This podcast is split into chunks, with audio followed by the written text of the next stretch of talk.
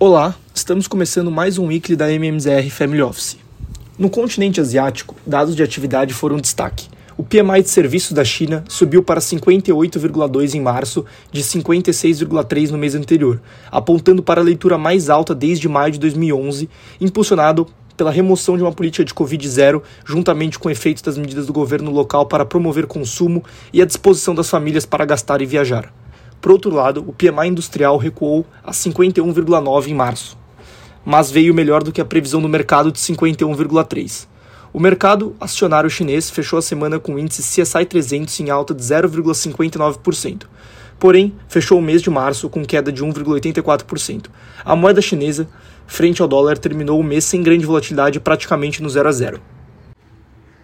No velho continente, assim como nos Estados Unidos, o principal acontecimento dos mercados veio dos índices de inflação.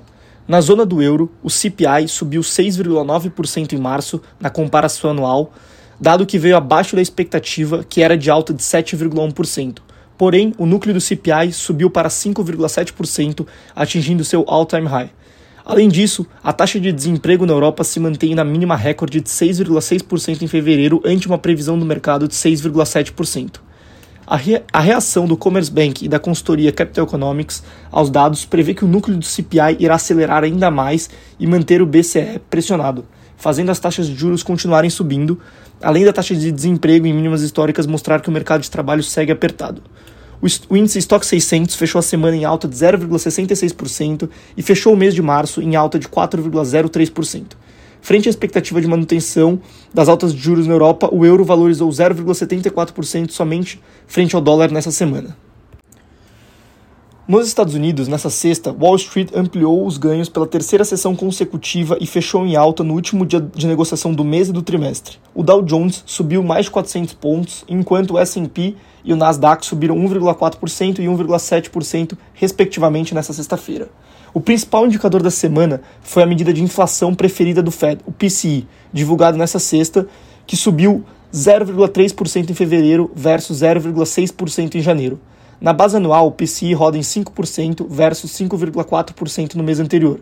O destaque veio para o núcleo do PCI, que exclui itens mais voláteis, subindo 0,3% versus o consenso de mercado de mais 0,4% e versus mais 0,6% no mês anterior.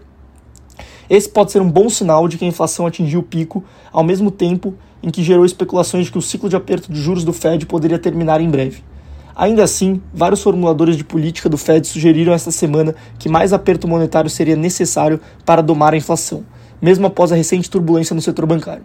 Na sexta, o Fed William também disse que a crise bancária desempenhará um papel importante na avaliação do próximo movimento de taxa do Fed enquanto a inflação continua sendo um uma das principais preocupações.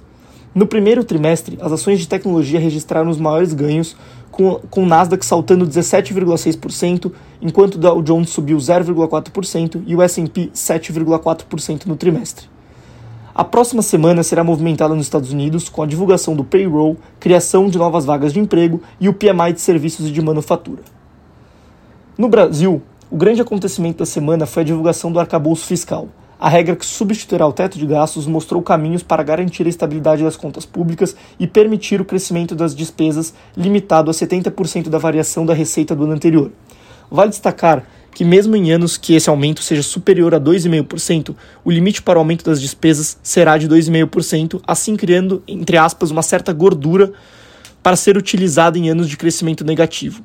Além disso, mesmo em anos deficitários, o governo poderá aumentar as despesas em 0,6% para ter um mecanismo contracíclico. Na quinta-feira, logo após a divulgação, o mercado recebeu com bons olhos a propostas, com a bolsa fechando no campo positivo e o dólar e o juro cedendo.